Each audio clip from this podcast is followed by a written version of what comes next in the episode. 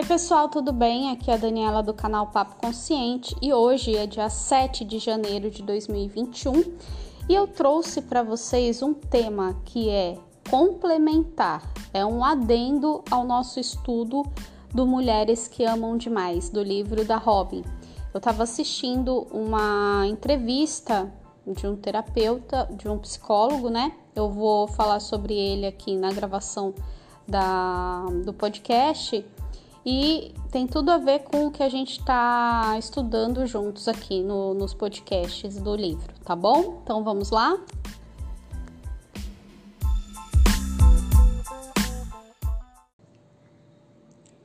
Oi, pessoal, o tema de hoje se chama rejeição, o fantasma de toda mulher que ama demais.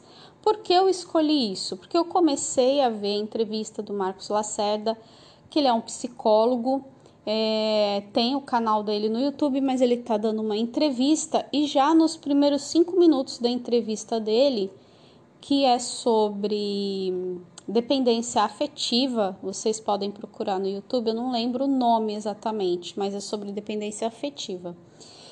E eu falei, nossa senhora, tem tudo a ver com o que a gente fala do livro, né?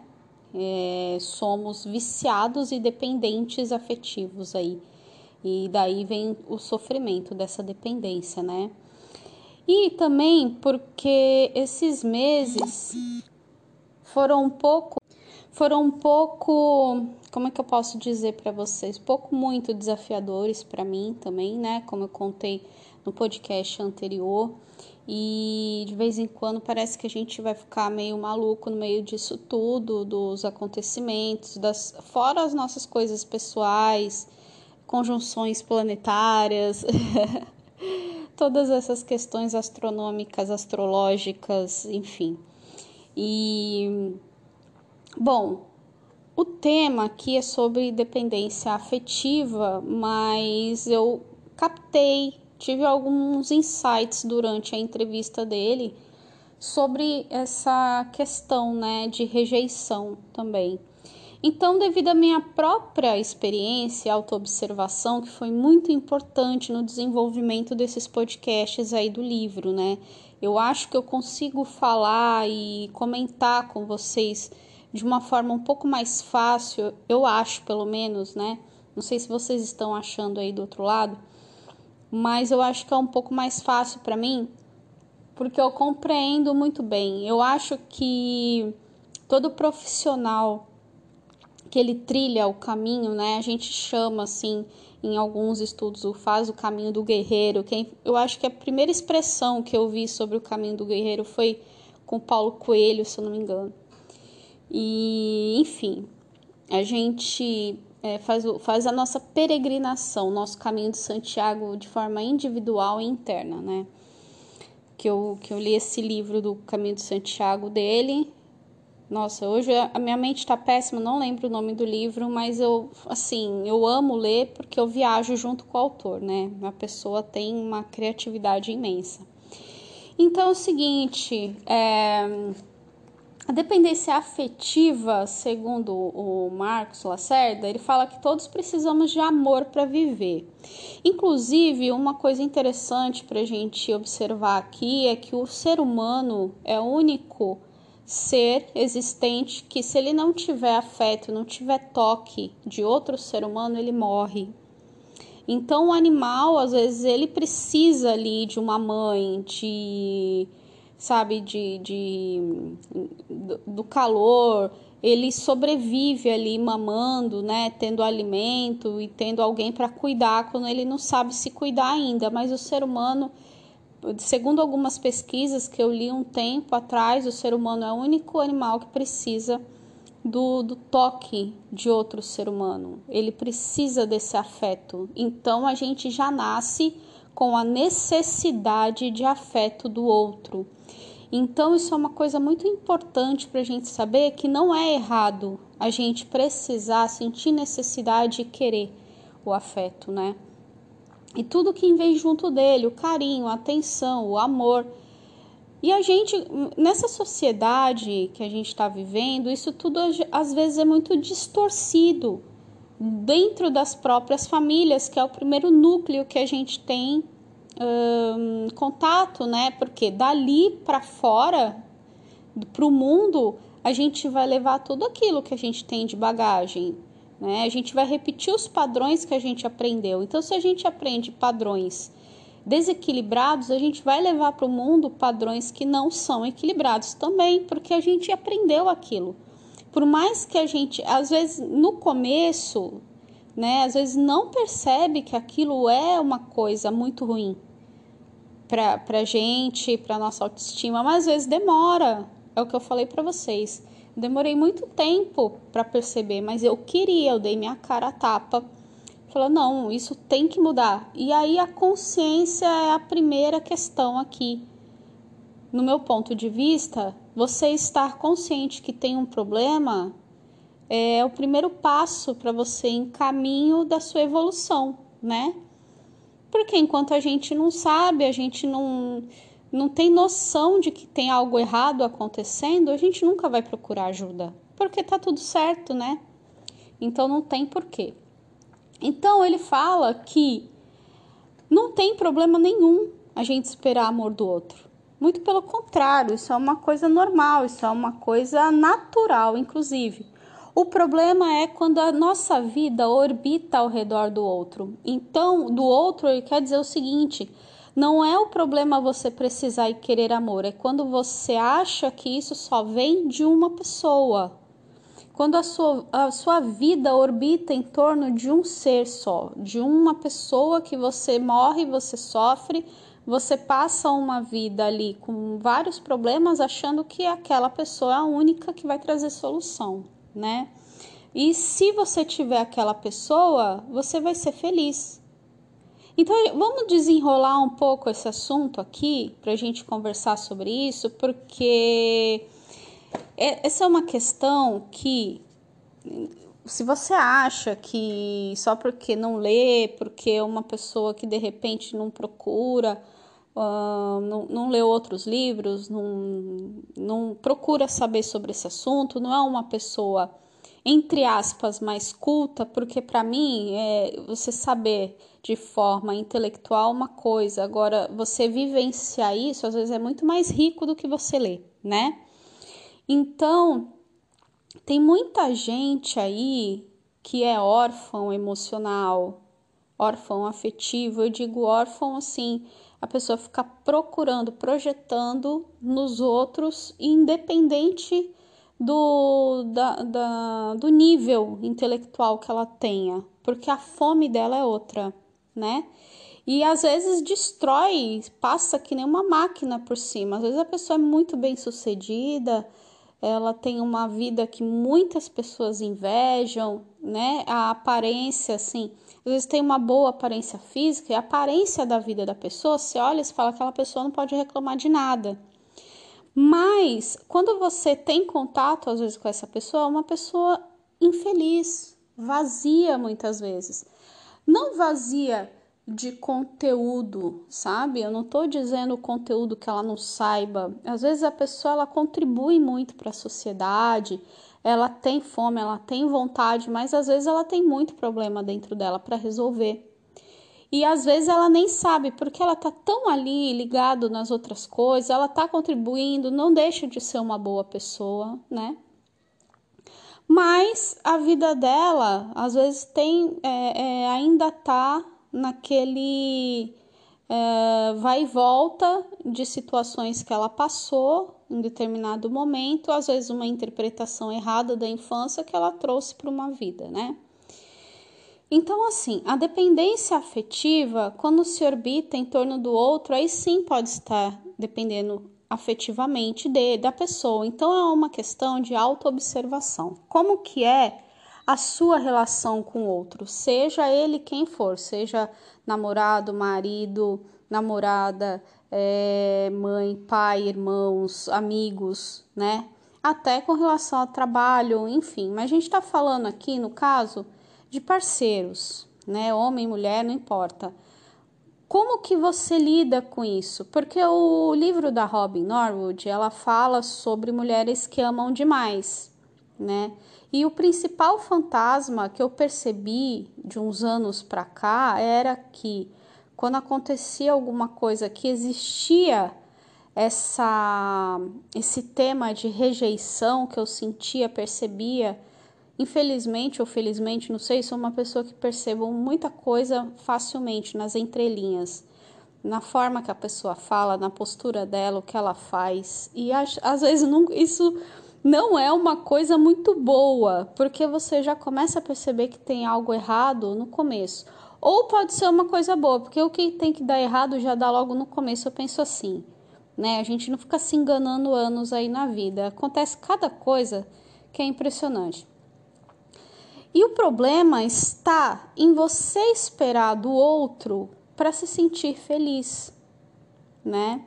Então, quando você receber do outro qualquer coisa que na verdade você está esperando aquele carinho, aquele amor do outro, que esse foi o tema principal de vários, acho que todos os podcasts sobre o Mulheres que Amam Demais. É você estar tá ali sangrando para o outro porque você é além de você achar que você tem que ser necessária para a vida daquela pessoa, você se machuca você não tem limite, porque você não tem essa, essa coisa dentro, né, do que é saudável ou não. Então, assim, é, não é uma coisa fácil, tá, gente, da gente lidar. Na, na verdade, esse assunto nunca é fácil, mas a gente precisa acordar para que para perceber isso. Então, o Marcos, o Marcos Lacerda, ele fala também sobre buraco afetivo, que eu achei é muito legal esse, esse tema, porque o buraco afetivo é o seguinte, gente, a gente tenta, mesmo que inconscientemente, sem perceber e tal, a gente tenta fechar os nossos buracos, os, as nossas necessidades emocionais, afetivas, esperando outra pessoa, né? Ah, é, eu tô esperando minha metade da laranja, ah, é a tampa da minha panela. Isso não existe, né? A gente acha nos nossos estudos aí é, da linha mais esotérica, digamos, fala-se muito de alma gêmea, de alma irmã, de alma chama gêmea, e tem gente que faz vários rituais, faz tratamento. Gente, a alma gêmea que vai vir para nós é como nós somos naquele momento. A física quântica fala, você vai atrair o que você é, né? Não tem como ser diferente, é a lei. Não tem como você atrair um príncipe se você é um sapo. Entendeu? Então, infelizmente, né? Uh, não tem não tem fórmula mágica, então a gente precisa a todo instante, sim, se autotrabalhar. Então, é, e ele falou um outro, eu, anotei várias coisinhas aqui para vocês, vários insights. Ele fala que nós éramos um só na barriga da mãe, tá? Dentro da constelação, isso aí já fica um pouco mais, fica um pouco diferente, né? Eu vou trazer para vocês temas interligados, porque, gente, a pessoa é louca e estuda um pouco de tudo. então, a constelação fala também sobre gêmeo evanescente. Eu não sei se vocês já ouviram falar, gêmeo sobrevivente, gêmeo evanescente, enfim, que traz essa questão de você estar tá ali na barriga e ter um gêmeo que não sobreviveu ali, ter células de outro ser humano que deveria evoluir com você e não veio. Então, segundo os estudos da Katia Munari, né, que ela traz para gente aqui para o Brasil um tema muito novo, é, não sei se exclusivo, porque ela foi a única pessoa que eu vi sobre isso, que é um, ela trabalha quase que exclusivamente com gêmeo evanescente. E e assim, ela fala que todos nós temos um gêmeo evanescente. E nós somos um gêmeo sobrevivente, né?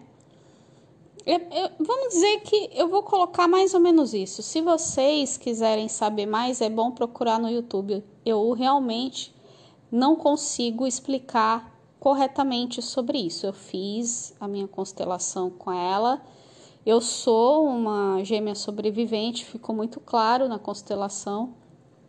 Então, é, foi algo assim que me deixou entendendo até sobre o funcionamento do feto, né, de forma física mesmo, de como é o funcionamento no, no útero, de como esse gêmeo, quando acontece a, a ida do gêmeo, o que, que a gente sente, né, como feto e tal. Então, isso é uma coisa que vai trazer algumas alterações na nossa vida. A gente sempre vai se sentir sozinho, sempre vai sentir um buraco. Mas isso é de pessoa para pessoa. Pode ser que você que está me ouvindo não tenha. Mas, segundo os estudos dela, todos nós temos, enfim. Acho que é uma coisa de, se você se interessar, é procurar e fazer né, os estudos, porque tem explicações sobre isso, repetição de padrão e tal. Então, é, esse buraco afetivo, ele existe porque a gente quer repetir essa experiência, né? Na barriga da mãe, que nós éramos um, através do cordão umbilical, a gente respirava por ela, comia por ela, mas não tem como. A partir do momento que a gente nasce, nós não vamos nunca mais ser um, né? E fora as nossas experiências aí da infância, a gente não sabe o que está aí para trás também a nível de antepassado e tal. Só que eu acho que cada um que se identifica com o que eu estou falando vai buscar o seu caminho de ajuda, de terapia. O importante é se você se identifica com isso, é realmente procurar você procurar ajuda, porque é importante, né? A gente compreender para poder evoluir. E outra coisa é assim, gente, é quando a gente espera a reciprocidade dos outros, inclusive do parceiro, é quando você se ilude que o outro vai ser o que você precisa, né? E vai fazer exatamente o que você espera que ele faça. Isso nunca vai acontecer. Então, é, o outro, ele pode ser melhor, o melhor que ele possa ser para você, para a família, para tudo, mas nunca vai ser suficiente, porque o que a gente está esperando não pode ser preenchido pelo outro, né? A gente deve se perguntar se a pessoa é uma boa parceira, parceiro, se é uma pessoa feliz, se a gente se sente bem do lado dela, se é uma pessoa que faz a gente crescer, sabe? Se você olha para sua vida daqui a alguns 5, 10 anos, você olha para a pessoa e você fala: Poxa, eu vejo que lá no futuro a gente pode fazer isso, pode fazer aquilo, tem objetivos em comum. Eu acho que, como o Lacerda falou, isso realmente é o que é importante, né? Não a gente ficar esperando que nem uma criança mimada que os nossos pais ou quem está perto da gente faça as nossas vontades. O nosso cônjuge não tem essa obrigação. Só que às vezes a gente briga achando que tem, né? Todo mundo acha. Até eu. e às vezes a gente tem uns arranca-rabos aí. Mas é normal. O que a gente precisa compreender é que isso pode acontecer aconteceu, nós somos seres humanos, às vezes a gente fala de uma forma um pouquinho mais carregada com o outro, a gente não tá num bom dia, né? E às vezes o cônjuge também não tá. Então, se você pega um dia que você não tá bem, eu, TPM, marido chega em casa que não tá muito legal também, é faísca. Então, o importante é quem está consciente na relação disso, que ele me surpreende muito, né, com, com as coisas que ele me fala sobre isso também, que eu acho bem legal, porque às vezes cai umas fichas que eu não tinha percebido ainda. Eu acho muito legal perceber que, mesmo sem ele saber, ele às vezes está mais consciente do que eu. Então, isso é muito legal. Ele me traz respostas que eu preciso, né, para dar um chacoalhão. E aí, aconteceu um fato essa semana, né, sobre isso, sobre achar que tem que fazer do meu jeito e que as coisas só vão estão certas se, se for assim. E eu fiquei não fiquei chateada, na verdade. Eu fiquei na minha, fiquei quieta.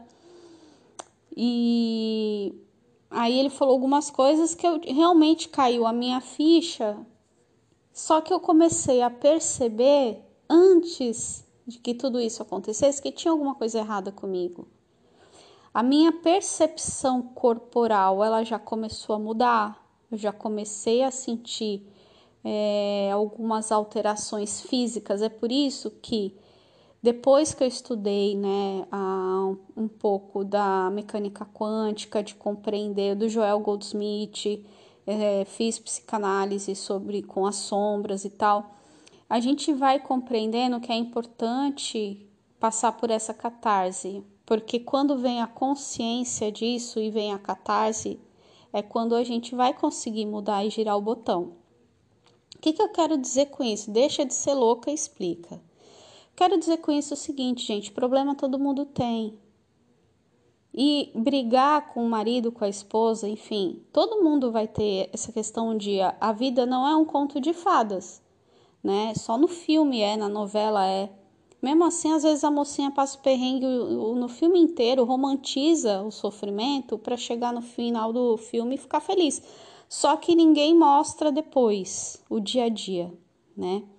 Então, o importante é errar, a gente erra, a gente escorrega no quiabo mesmo, escorrega na casca de banana, no quiabo acho que é outra coisa. Mas é, o que eu quero dizer para vocês é permita-se errar também. Né? A gente tem muita coisa que a gente não sabe. Olha, o que eu já estudei na minha vida e o que eu percebo às vezes que eu estou fazendo de cagada não tá fácil, mas mesmo assim a gente está aprendendo. O importante é você respeitar. Você, acima de tudo, respeitar quem está do seu lado e saber que não existe perfeição, né?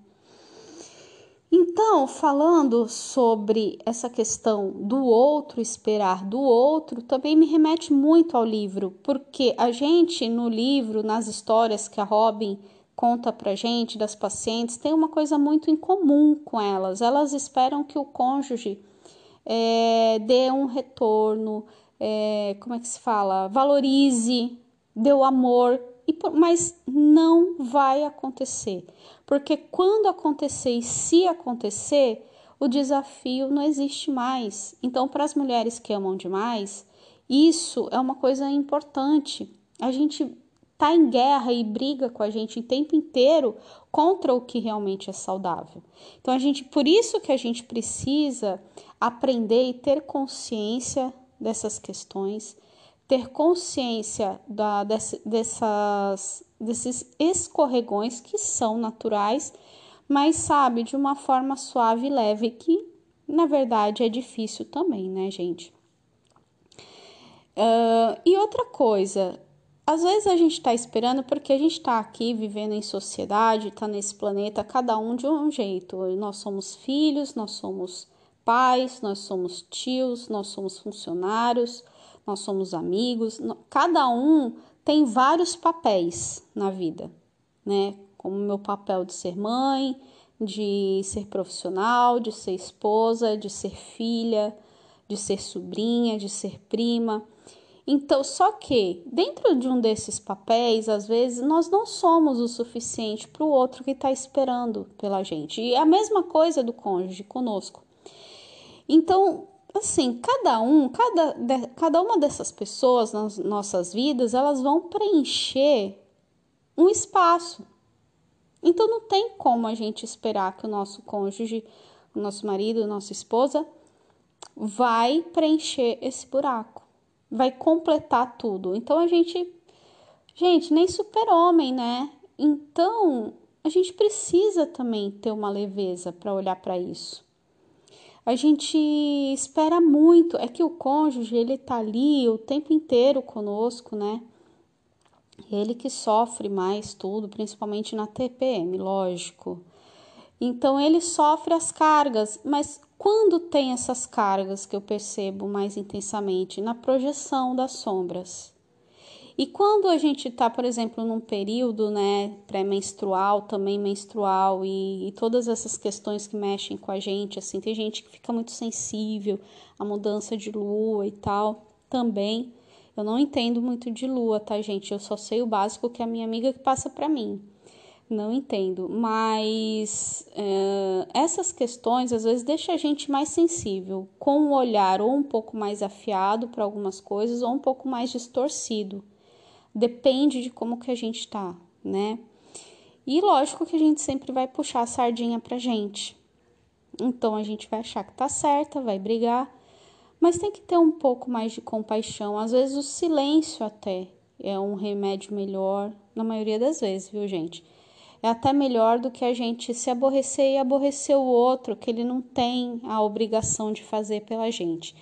Então eu acho é, muito pertinente esse assunto aqui e essas questões, né, que, que eu fui anotando para vocês. Nossa, porque de uma forma, com outro olhar, de um, um terapeuta que está falando sobre dependência afetiva, trouxe é, uma ligação totalmente com o assunto das mulheres que amam demais. Eu falei, eu preciso falar sobre isso. Então, eu acho que, como a Lacerda falou, é, aqueles pontos de se o outro me faz feliz, né?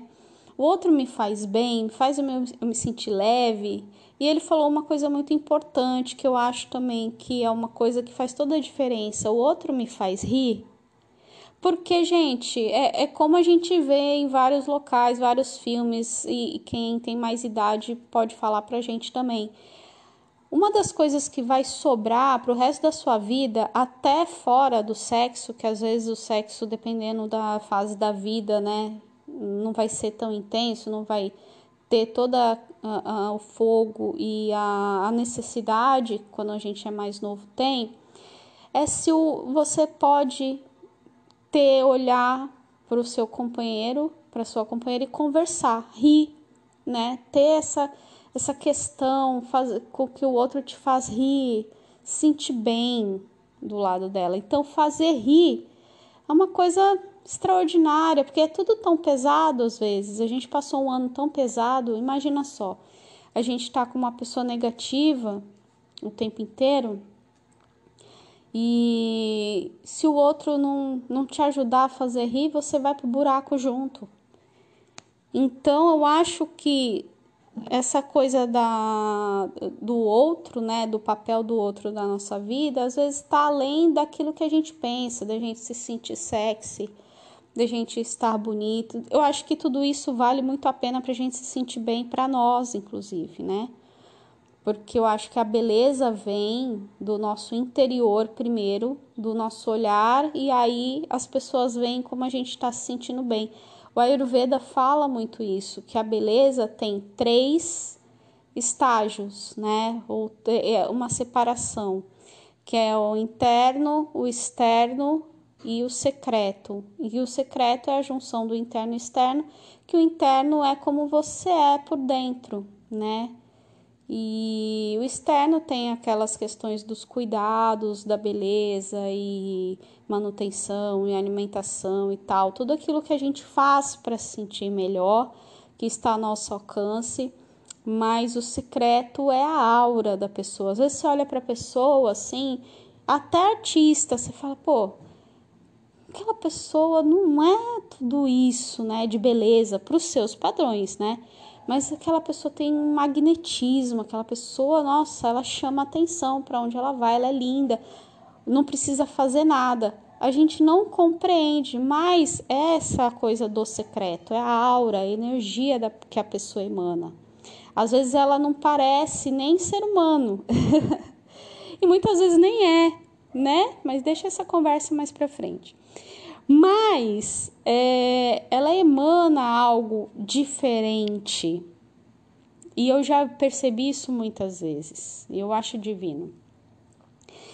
O Lacerda falou também ali na entrevista, eles conversaram sobre dependência química e alcoólica, né? Eles fizeram um comparativo assim superficial entre essa dependência com a dependência afetiva, que é aquilo que a gente fala do livro dos mulheres, da mulheres que amam demais, né? Inclusive que as mulheres que amam demais, normalmente elas são uh, filhos e filhas, e normalmente filhas, né? Porque mulher que tem a tendência de desenvolver essa síndrome, sei lá como que eu posso chamar, e, e são mulheres que vêm de lares com vícios, né, normalmente do pai ou da mãe, e vem com vício. Então, essa dependência, eu acredito que tem tudo a ver. Nós estamos falando no Mulheres que Amam Demais de vícios emocionais, de padrões, de crenças. E aqui, na dependência afetiva, o Lacerda fala com outras palavras, para mim, pelo menos, as mesmas coisas. Só que lá é um pouco mais pesado, porque tem experiências muito fortes, né? Principalmente com essa relação de vício químico alcoólico, entre outras coisas, de jogo, de sexo, enfim. Porque, gente, tudo aquilo que comanda a gente, que e, e, assim, que não é benéfico, né, que destrói a família, que destrói a gente, é um, uma coisa péssima, é um vício que, sabe, acaba corroendo todas as áreas da vida, né? Então, é, ele fala sobre a diferença, a gente precisa compreender a diferença entre precisar e sentir falta, né? Porque o que a gente precisa deveria ser aquilo que é necessário para a nossa sobrevivência no mundo. Da, do alimento, do ar que a gente respira, né? De você precisar de algo realmente. Agora, quando você acha que você precisa do outro para viver, isso aí é uma coisa pesada. Aí já entra, eu acho, nessa questão de mulheres que amam demais, sim. Porque a gente está tendo uma visão distorcida do que realmente deveria acontecer, tá? Aí já entra, eu acho que esses fatores um pouco mais densos de e seria muito legal fazer uma investigação. Sentir falta é, você sentir, eu sinto falta do que? De dinheiro. Quem não sente, né, gente? Até quem tem bastante às vezes está pedindo dinheiro. Mas o dinheiro ele é importante, ele vai ser o meio para a gente conseguir fazer muitas coisas, mas também na falta dele, dependendo se você não, não tá precisando do dinheiro para comer, para pagar suas contas, sim, mas também até para pagar conta, né? Que eu, que eu falei aqui também não é uma coisa, é, foi uma coisa exagerada, aliás. Mas estou falando assim, você não precisa do dinheiro para algo, ah, se eu não te der, precisar do dinheiro vai morrer.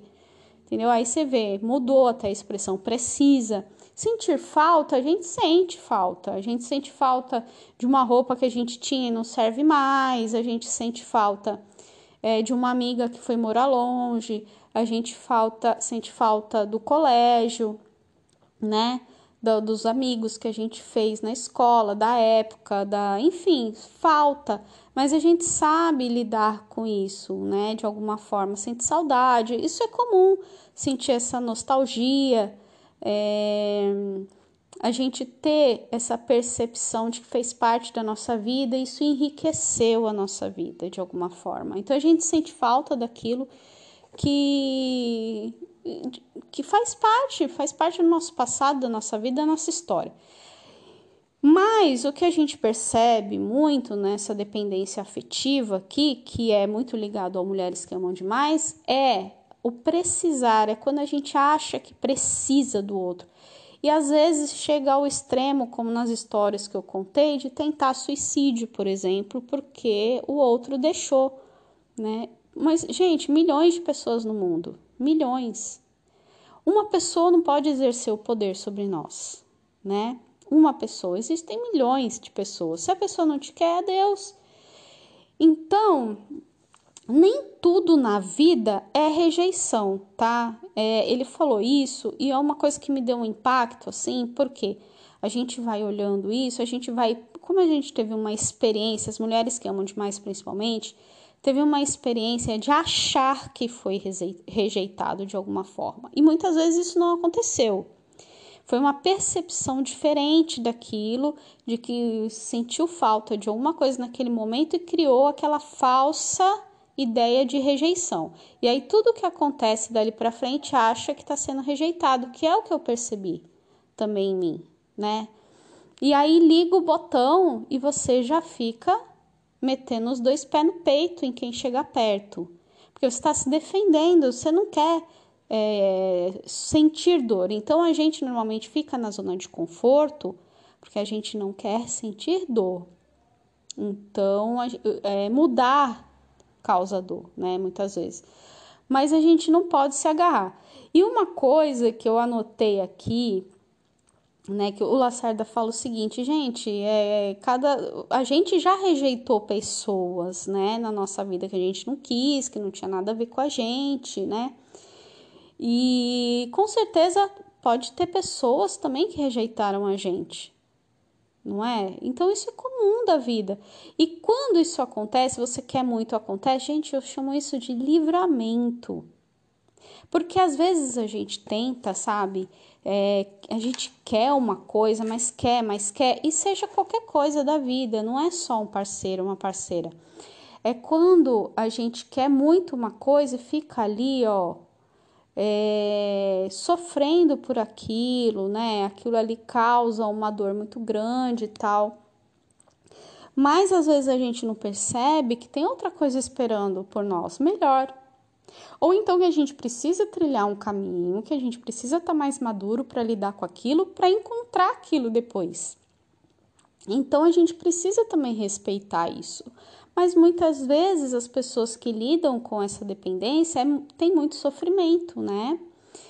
Uh, ele falou sobre essa questão de não insistir.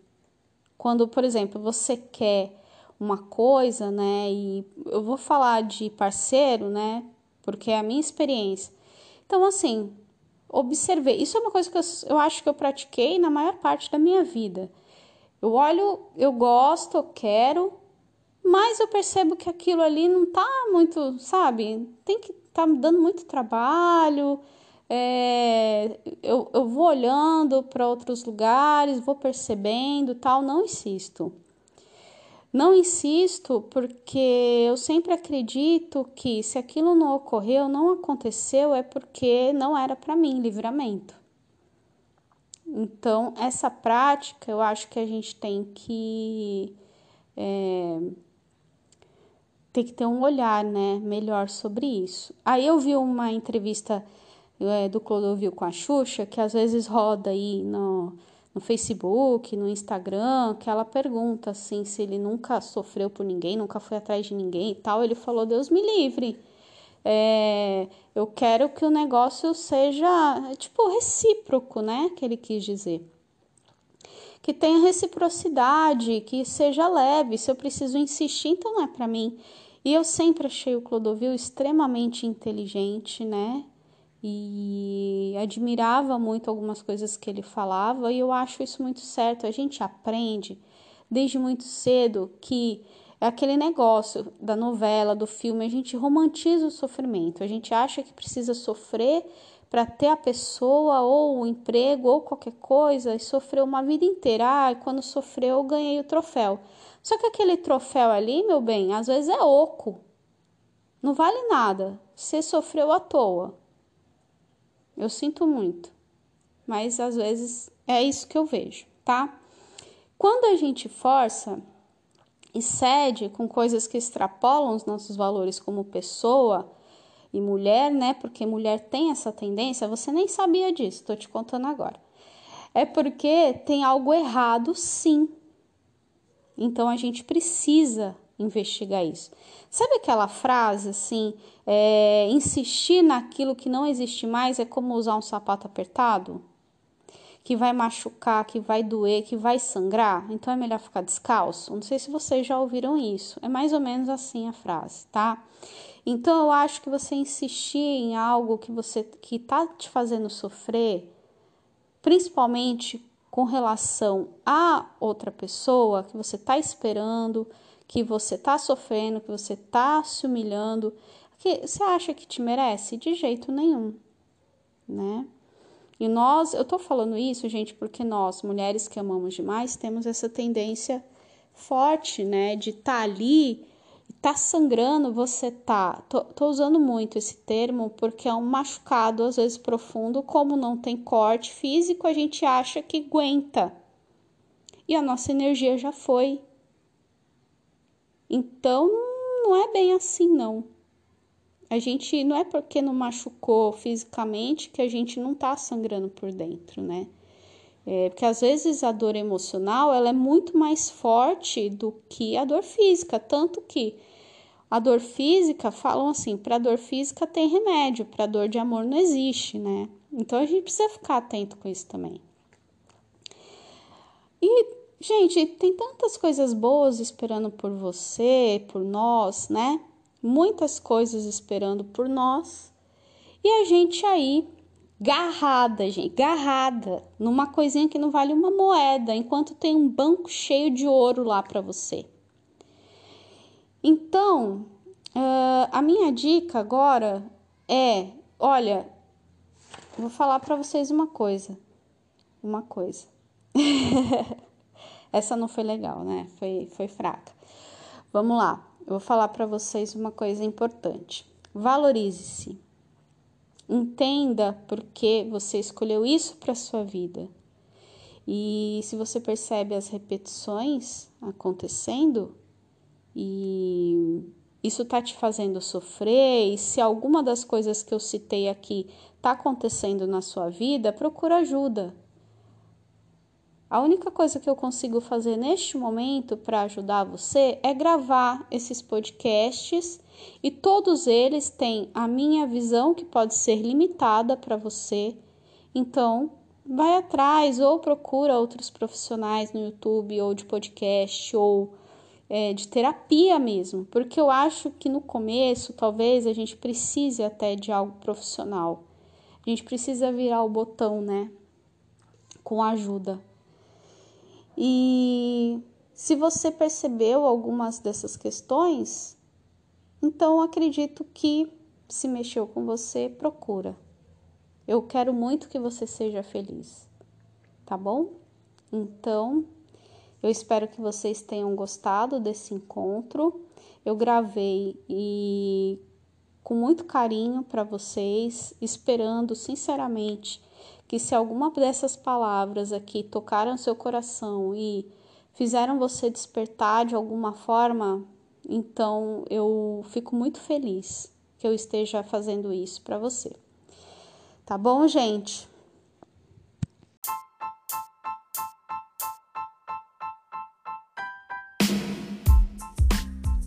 Bom, esse foi o podcast especial aí, um adendo do livro das mulheres que amam demais. Eu espero que vocês tenham gostado. Se vocês puderem, dê um feedback para mim no Instagram, que é o Papo Consciente, tá lá no Instagram, tá? E até mais.